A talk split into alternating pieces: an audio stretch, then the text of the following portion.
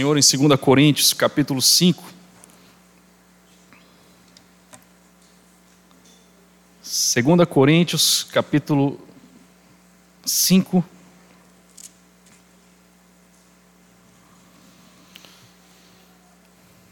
Eu vou ler do 18 ao 21. 2 Coríntios 5, 18 ao 21. Assim diz a palavra do Senhor. Ora, tudo provém de Deus, que nos reconciliou consigo mesmo por meio de Cristo e nos deu o ministério da reconciliação, a saber que Deus estava em Cristo, reconciliando consigo o mundo, não imputando aos homens as suas transgressões, e nos confiou a palavra da reconciliação. De sorte que somos embaixadores em nome de Cristo, como se Deus exortasse por nosso intermédio. Em nome de Cristo, pois, rogamos que vos reconcilieis com Deus. Aquele que não conheceu pecado, ele o fez pecado por nós, para que nele fôssemos feitos justiça de Deus. Senhor, mais uma vez lhe rogamos por tua palavra. Sabemos que ela é viva, que ela é eficaz. Sabemos também do operar do teu Espírito Santo para convencer pecadores, para chamar pecadores ao arrependimento essa noite. E nós lhe rogamos, Senhor, também como igreja, que o Senhor possa nos edificar nos fazer cada vez mais reconhecermos a beleza do sacrifício de Cristo, a beleza da redenção, da ressurreição, e que hoje sejam celebrada a tua palavra, Senhor. Conduza cada um desses momentos, cada pessoa aqui, Senhor, para estarmos perto de ti, mais perto de ti, através da tua palavra. Assim oramos em nome de Jesus. Amém. Irmãos, depois de nós entendermos a reconciliação e também entendemos o ministério da reconciliação, a palavra da reconciliação. Nós percebemos isso nos outros domingos. Hoje nós vamos considerar a maneira como isso acontece. Como é que essa troca se faz?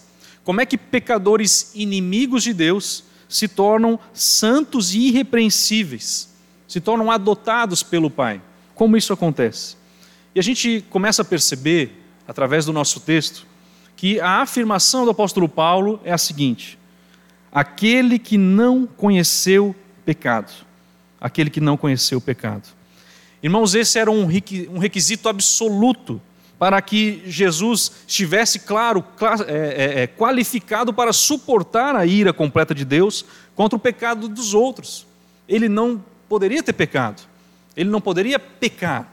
Aquele que não conheceu pecado. Então, somente aquele que estava inteiramente sem pecado, sem pecado próprio, era livre para suportar o pecado dos outros. Somente Jesus, o Deus homem, poderia alcançar essa vitória imaculada sobre a morte. E então adquiriu para uma raça caída e rebelde, juntou um povo, angariou um povo para si. Nós encontramos então o mediador absoluto, o mediador essencial entre Deus e os homens, e aquele pelo qual é operada a reconciliação que temos com Deus. Irmãos, aqui na palavra do Senhor, sobre a inspiração do Espírito Santo, o apóstolo Paulo, ele escolhe cuidadosamente as suas palavras. Hoje até falamos na classe que as palavras específicas, elas são cuidadas, elas são direcionadas pelo Espírito Santo para termos realmente a afirmação correta. E aqui nós encontramos o apóstolo Paulo, ele não está dizendo que Jesus foi feito um pecador. Você não encontra isso no texto. Mas ele se tornou pecado por nós. Essa é a afirmação. Então Cristo, ele não era culpado. Ele não poderia ser feito culpado. Mas ele foi tratado como se fosse culpado, porque ele quis estar no lugar do culpado. Essa é a afirmação da palavra de Deus. Então ele foi tratado não apenas como um pecador, mas ele foi tratado como se tivesse sido o próprio pecado. A descrição do, da palavra do apóstolo Paulo traz esse peso sobre o que aconteceu ali. Então, no, no contexto atual que a gente vê, aquele que não conheceu o pecado, nós vemos que o, o que significa isso? Significa que Jesus ele não conheceu o pecado por vivência, por contato, por experiência mas é uma expressão que traz o significado de não ter uma experiência com o pecado. Aquele que não conheceu o pecado, ele não teve uma experiência com o pecado. Então, o pecado nunca manchou o perfeito Cordeiro de Deus, enquanto ele estava se preparando como oferta e sacrifício para a cruz. Nunca podemos afirmar Jesus cometeu pecado. Nunca podemos afirmar ele experimentou o pecado. Não é certo afirmar isso. Então, nós não temos um sumo sacerdote que não possa compadecer-se das nossas fraquezas. Mas Jesus Cristo ele foi tentado em todas as coisas como nós. E o autor de Hebreus diz: "Mas sem pecado". Hebreus 4:15. Hebreus 7:26. Olha só, também tem as as expressões do sacrifício, da pureza de Cristo e de como isso a gente não pode negociar. Hebreus 7, versículo 26 e versículo 27. Olha só, irmãos. Essa parte do texto nos mostra em, em muitas expressões essa verdade. Versículo 26 diz: Com efeito, nos convinha um sumo sacerdote como este, santo, inculpável, sem mácula, separado dos pecadores e feito mais alto do que os céus, que não tem necessidade, como os sumos sacerdotes, de oferecer todos os dias sacrifícios, primeiro por seus próprios pecados, depois pelo do povo, pelos do povo, porque fez isso uma vez por todas, quando a si mesmo se ofereceu, porque a lei constitui sumos sacerdotes a homens sujeitos à fraqueza, mas a palavra do juramento, que foi posterior à lei, constituiu o filho perfeito para sempre. É muito bela a palavra de Deus e os detalhes que são colocados aqui. Então, o sumo, sumo sacerdote ele precisava fazer sacrifício por si mesmo, pelo povo. Mas Cristo Jesus fez um sacrifício único, e ele, sendo o cordeiro perfeito, ele realiza o sacrifício e é o próprio sacrifício perfeito na cruz. Então, aqui você vai encontrar o que nós afirmamos como uma verdade absoluta. Não podemos questionar isso, porque as Escrituras não abrem brecha para isso. Jesus não cometeu pecado. Dolo algum se achou em sua boca. Ele foi perfeito, ele é perfeito, ele sempre será perfeito. Deus o fez pecado por nós. Em Jesus, nós somos feitos justiça de Deus. Então, irmãos, um Salvador imaculado veio a um mundo de pecadores culpados e Deus coloca sobre o Salvador imaculado o pecado do culpado. É isso que acontece. Para que o Salvador se torne, na linguagem do apóstolo Paulo, pecado. Então ele tira do Salvador inocente, ele coloca, ele, ele pega essa justiça e a coloca na conta de pecadores que antes eram culpados. É isso que acontece, inclusive a troca ali. Então nós percebemos que essa justiça, inclusive o texto diz isso, é a justiça de uma fonte mais elevada e divina possível, a justiça de Deus em Cristo Jesus. Aquele que não conheceu o pecado, ele o fez pecado por nós, para que nele fôssemos feitos justiça de Deus. Irmãos, não é uma obra pequena que a gente descreve quando fala sobre a cruz de Cristo, não é uma coisa inacabada, não é algo arquitetado meia boca, não. É perfeito do começo, meio e fim. É uma expressão tão bela e tão marcante que não nos dá brecha para termos dúvida da nossa salvação. É uma convicção tão expressiva pelo apóstolo Paulo que não nos dá brecha para pensarmos em uma justiça própria que possa alcançar a eternidade. Porque aqui a palavra de Deus nos diz que ele, nele, para que nele fôssemos feitos justiça de Deus. Existe uma justiça maior, existe uma expressão de justiça maior do que essa. Então, essa é a beleza também da palavra. No nosso texto também, revela aqui a essência da expiação. Então, o coração da mensagem do Evangelho articula a mais gloriosa verdade das Escrituras, como o relacionamento do homem caído com Deus pode ser restaurado. De que maneira isso pode acontecer? Vamos abrir em 1 Pedro, capítulo 1.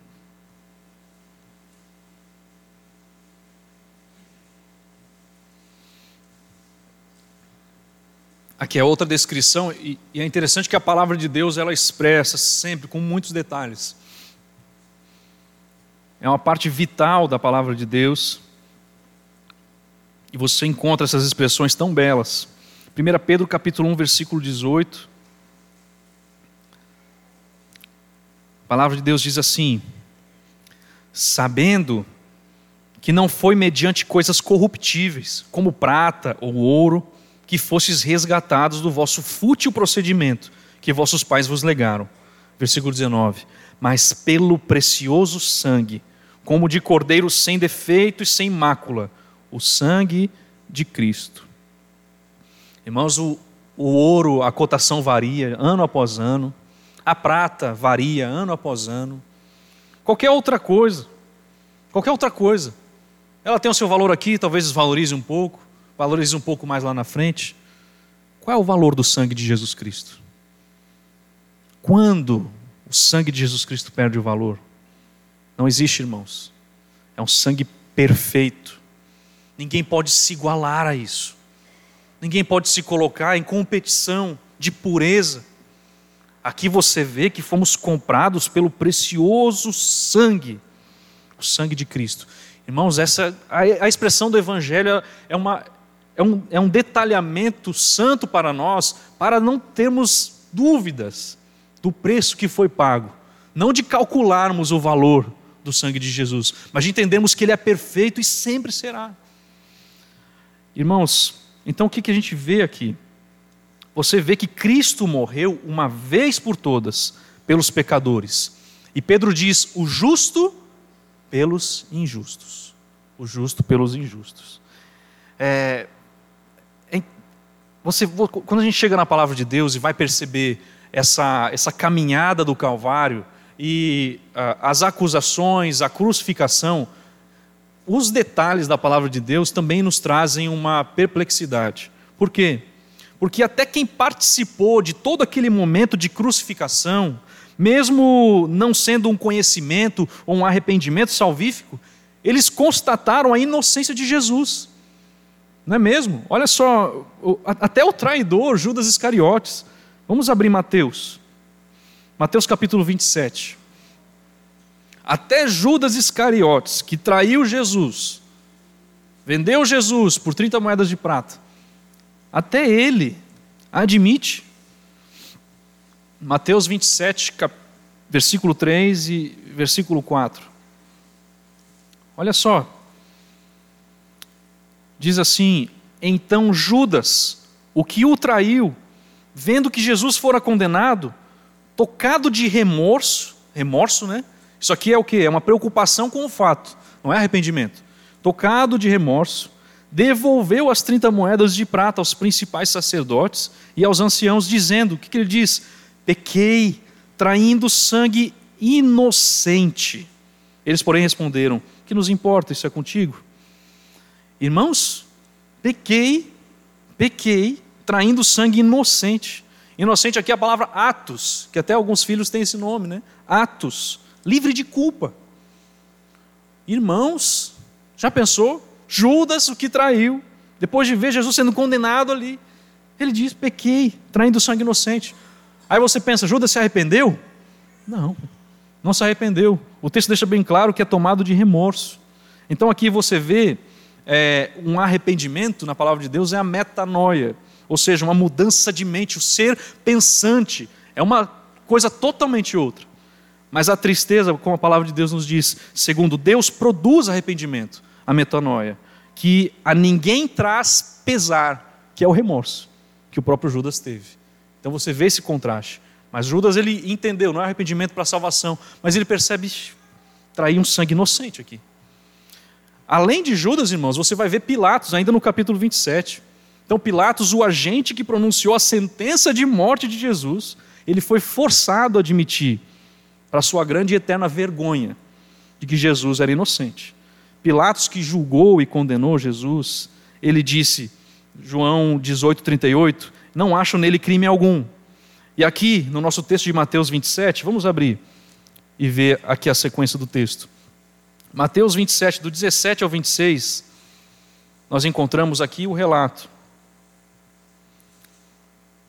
Nós vemos que, em homenagem à Páscoa, que era um memorial da libertação do povo judeu, o povo pede que soltem Barrabás, inclusive, nesse texto. Versículo 17 diz: Estando, pois, o povo reunido, perguntou-lhes Pilatos: A quem quereis que eu vos solte? A Barrabás ou a Jesus chamado Cristo? Porque sabia que por inveja o tinham entregado. Estando ele no tribunal, sua mulher mandou dizer-lhe: Não te envolvas com esse justo, não te envolvas com esse justo, porque hoje em sonho muito sofri por seu respeito. Mas os principais sacerdotes e os anciãos persuadiram o povo a que se diz, é, o povo a que pedisse Barrabás e fizesse morrer Jesus. De novo perguntou-lhes o governador: Qual dos dois quereis que eu vos solte? Responderam eles: Barrabás. Replicou-lhes Pilatos: Que farei então de Jesus, chamado Cristo? Seja crucificado. Responderam todos. Que mal fez ele? perguntou Pilatos. Porém, cada vez clamavam mais: Seja crucificado. Vendo Pilatos que nada conseguia, antes pelo contrário aumentava o tumulto, mandando vir água, lavou as mãos perante o povo, dizendo: Estou inocente do sangue desse justo. Fique o caso convosco. E o povo todo respondeu: Caia sobre nós o seu sangue e sobre nossos filhos. Então Pilatos lhe soltou Barrabás e, após haver açoitado a Jesus, entregou-o para ser crucificado. Irmãos, é, é um relato da palavra de Deus que nos mostra até as pessoas ali caminhando, tendo poderes políticos, até a, a mulher de Pilatos, você vê as coisas continuando para o fim que deveria ser, para o fim que deveria ser. Jesus já havia anunciado isso aos seus discípulos, que era necessário ele morrer e ressuscitar ao terceiro dia. Irmãos, o próprio centurião romano que testemunhou Jesus morrendo na cruz, ou seja, ele viu, ele viu Jesus morrendo na cruz. E o que, que ele diz? Olha só em Lucas capítulo 23.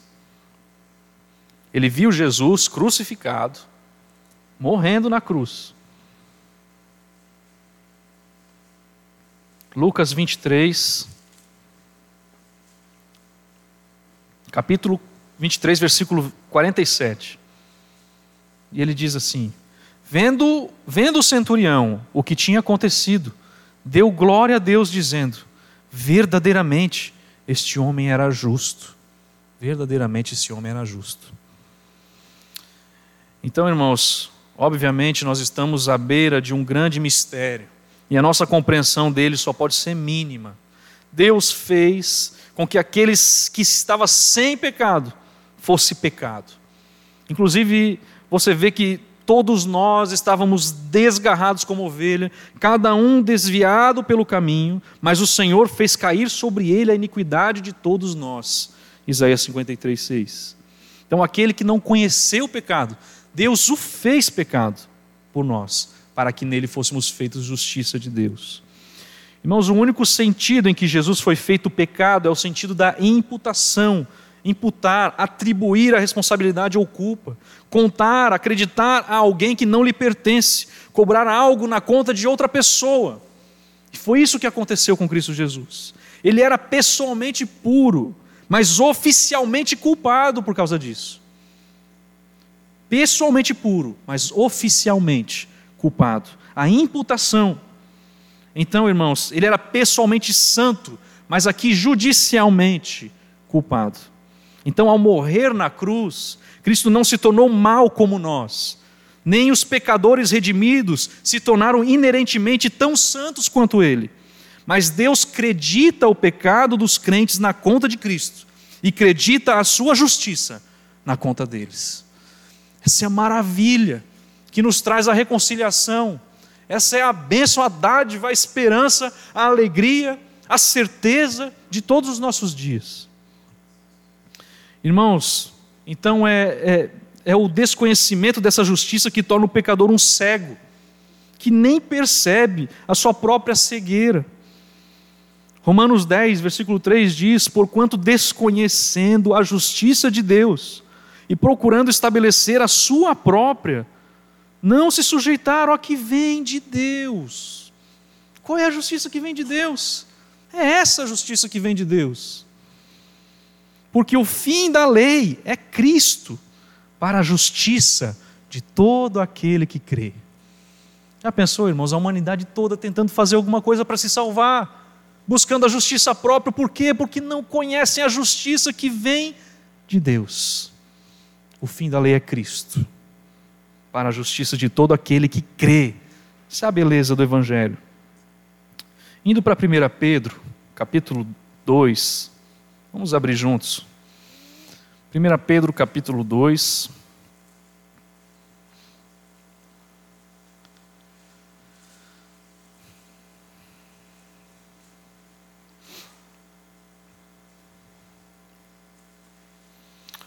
Versículo 21 começa dizendo assim: Porquanto para isso mesmo fosse chamados, pois que também Cristo sofreu em vosso lugar, deixando-vos exemplo para seguirdes os seus passos, o qual não cometeu pecado, nem dolo algum se achou em sua boca, pois ele, quando ultrajado, não revidava com ultraje, quando maltratado, não fazia ameaças, mas entregava-se àquele que julga retamente carregando, versículo 24, ele mesmo em seu corpo, sobre o madeiro, os nossos pecados, para que nós, mortos para os pecados, vivamos para a justiça. Por suas chagas fosse sarados, porque estáveis desgarrados como ovelhas, agora, porém, vos convertestes ao pastor e bispo das vossas almas. Irmãos, que beleza que é o Evangelho. Não existe uma mensagem igual a mensagem da cruz então, Cristo morreu pelos nossos pecados, em nosso lugar, para que nele tivéssemos, assim, a justiça de Deus. Nós não sofremos o castigo que nós mereceríamos. Isso é chamado, na palavra de Deus, do sacrifício expiatório. Expiatório. Então, nós fomos comprados por preço. E aqui você vê, mais uma vez, o que foi a cruz de Cristo. 1 Coríntios 7, 23 diz que nós fomos comprados por preço.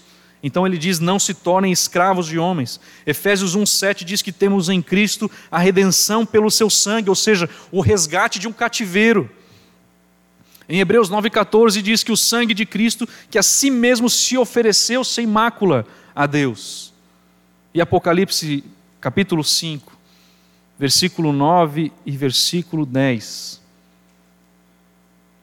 uma bela expressão da palavra do Senhor. Diz assim: e entoavam, olha aí os cânticos, né, irmãos? E entoavam um novo cântico, dizendo: Digno és de tomar o livro e de abrir-lhe os selos, porque foste morto e com o teu sangue compraste para Deus os que procedem de toda tribo, língua, povo e nação. E o brasileiro está aqui nessa lista.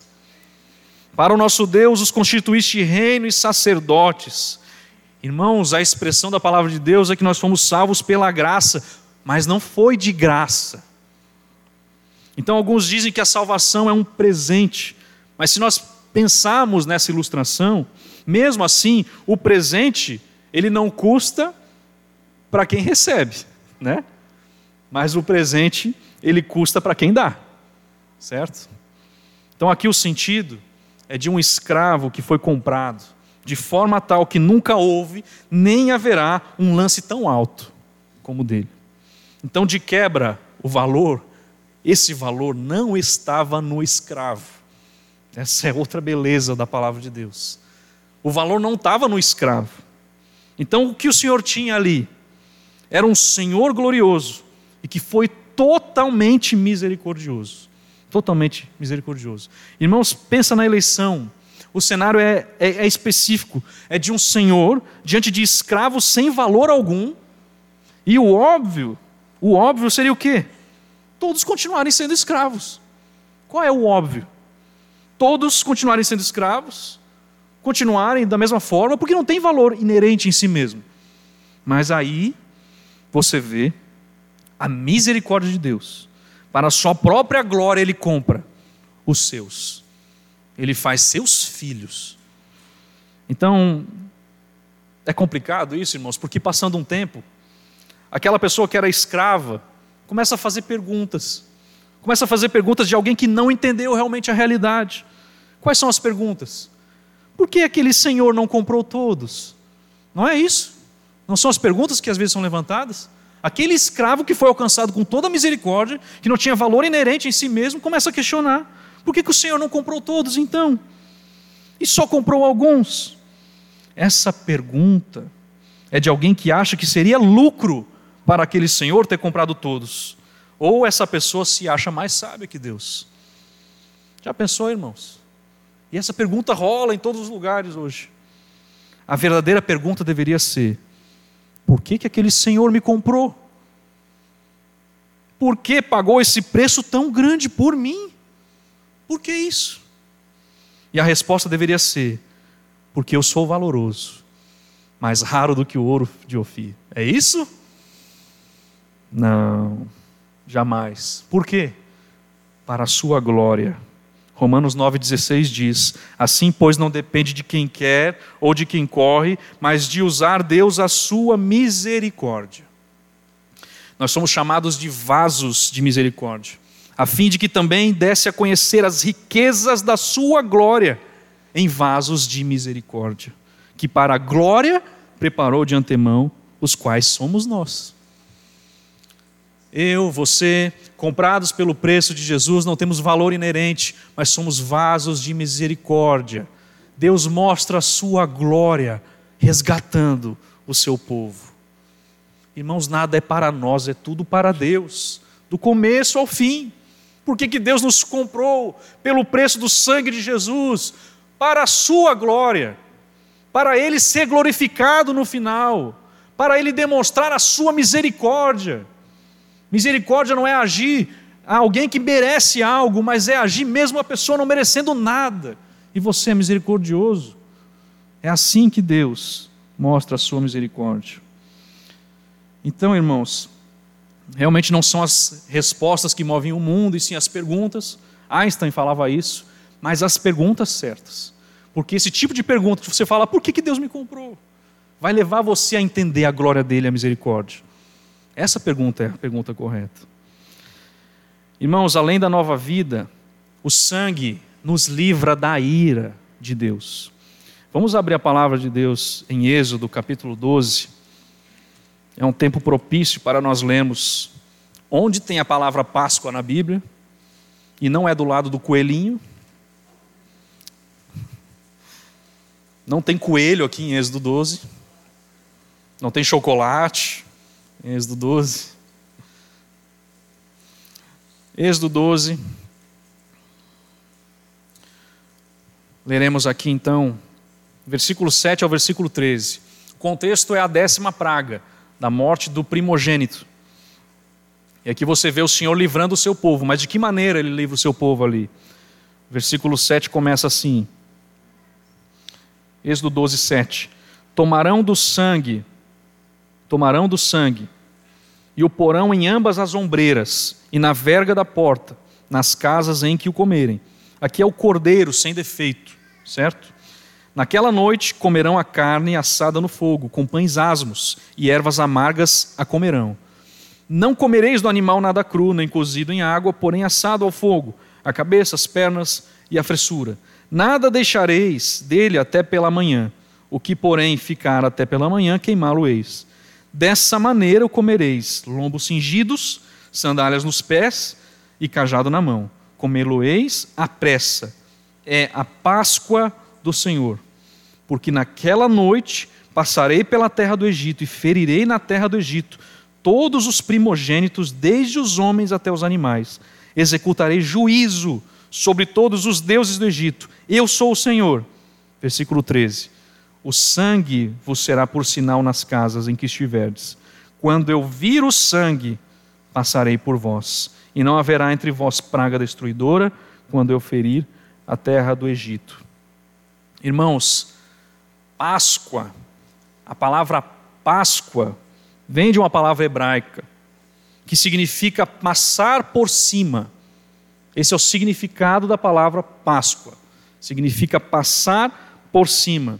E é uma referência a esse momento da décima praga do Egito, quando o Senhor ele passou por cima das casas dos judeus no Egito e não entrou em nenhuma delas para matar os primogênitos.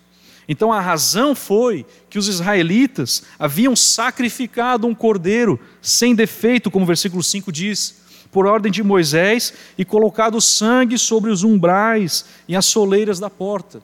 E o texto do versículo 13 diz: Ao ver o sangue, o Senhor passa.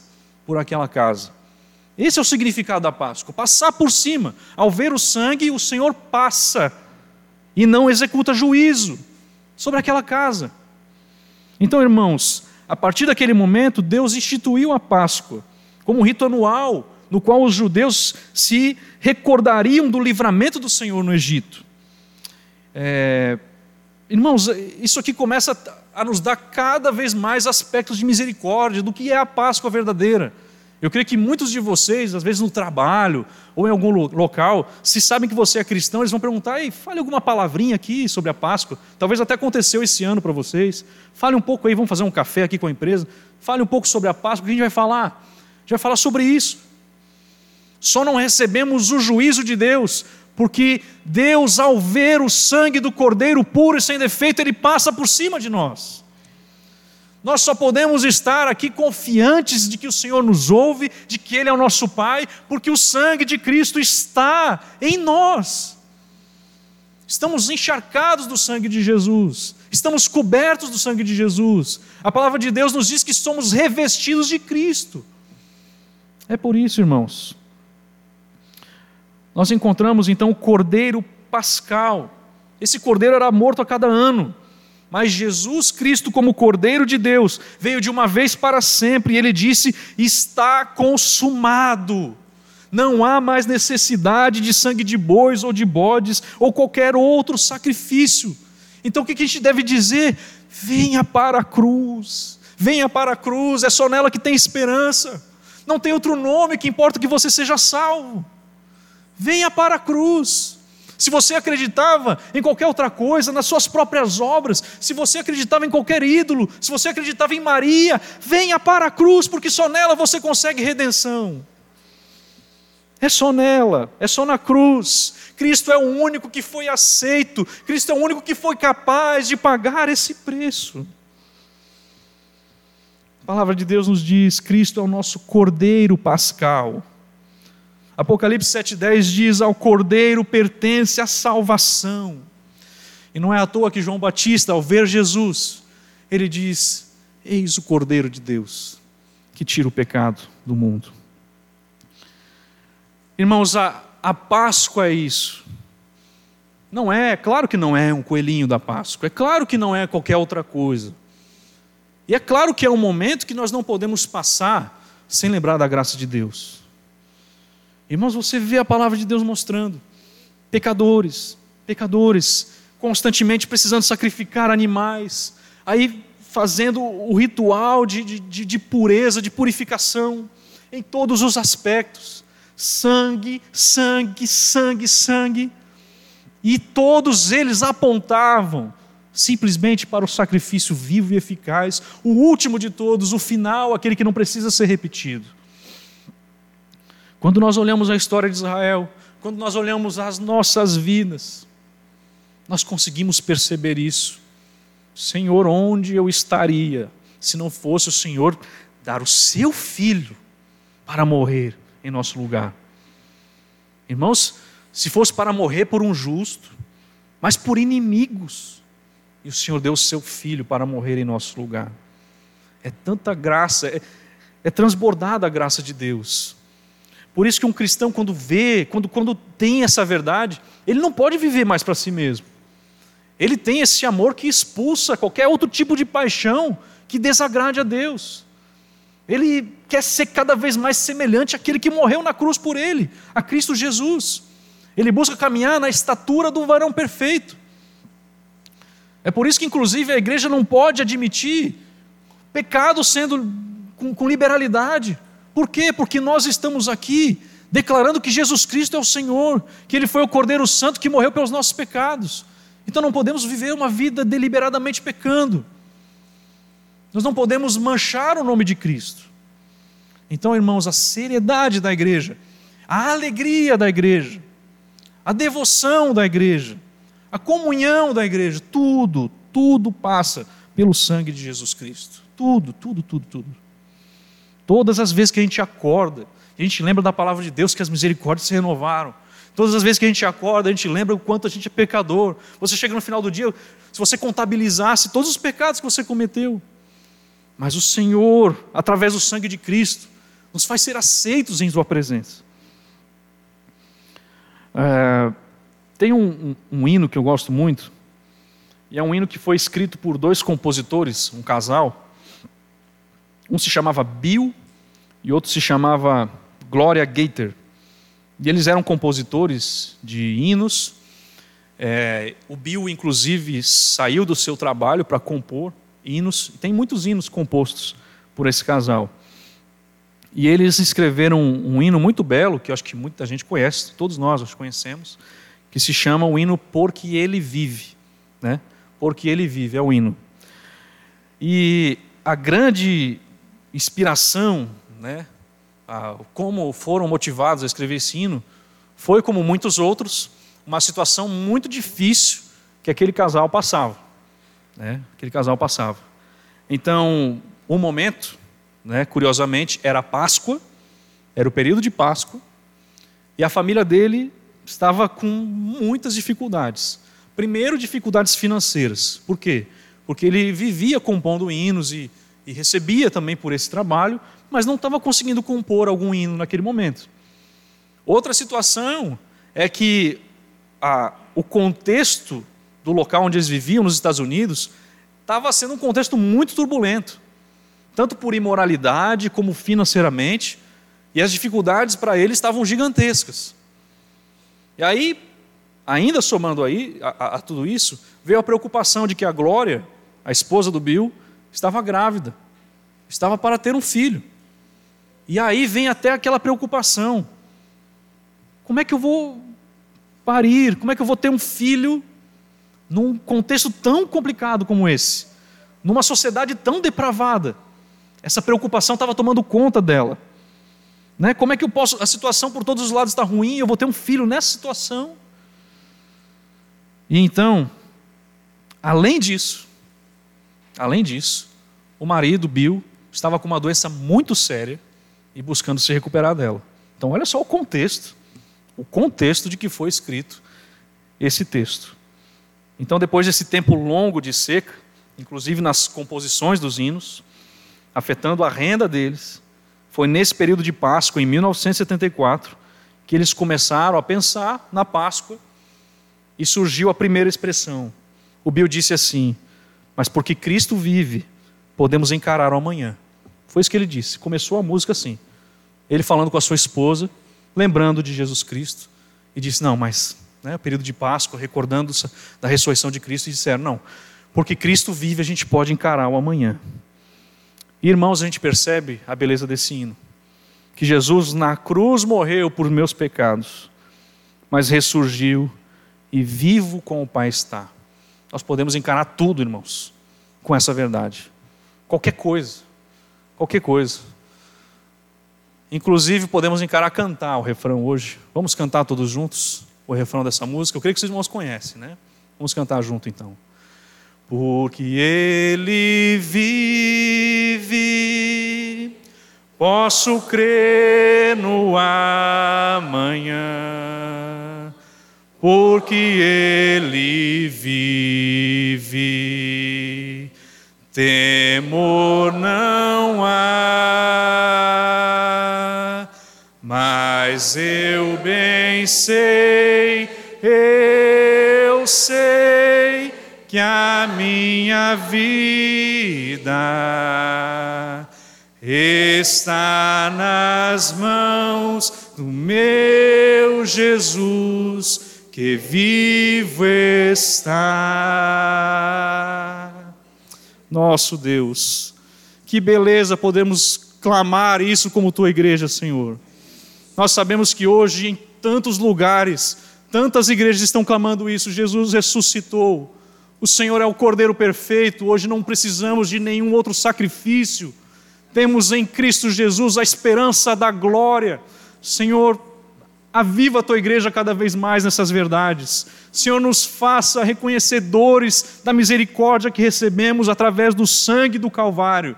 Nos faça reconhecedores da maravilha que é poder servir a um Deus tão misericordioso, tão benigno, com toda a autoridade, com, com o poder de fazer tudo, mas decidiu por misericórdia, chamar um povo que não merecia e trouxe até nós a filiação pelo sangue do teu filho. Senhor, louvamos o teu nome reconhecemos aqui como igreja mais de Cristo para nós, mais do teu filho Jesus, que a nossa vida seja em te conhecer e prosseguir em te conhecer todos os nossos dias, até a eternidade, da qual não teremos de maneira alguma qualquer coisa que afete a nossa comunhão estaremos perfeitamente no céu com o nosso Cristo Jesus que vive para todo sempre. Louvamos o teu nome, Senhor. Amém. Amém.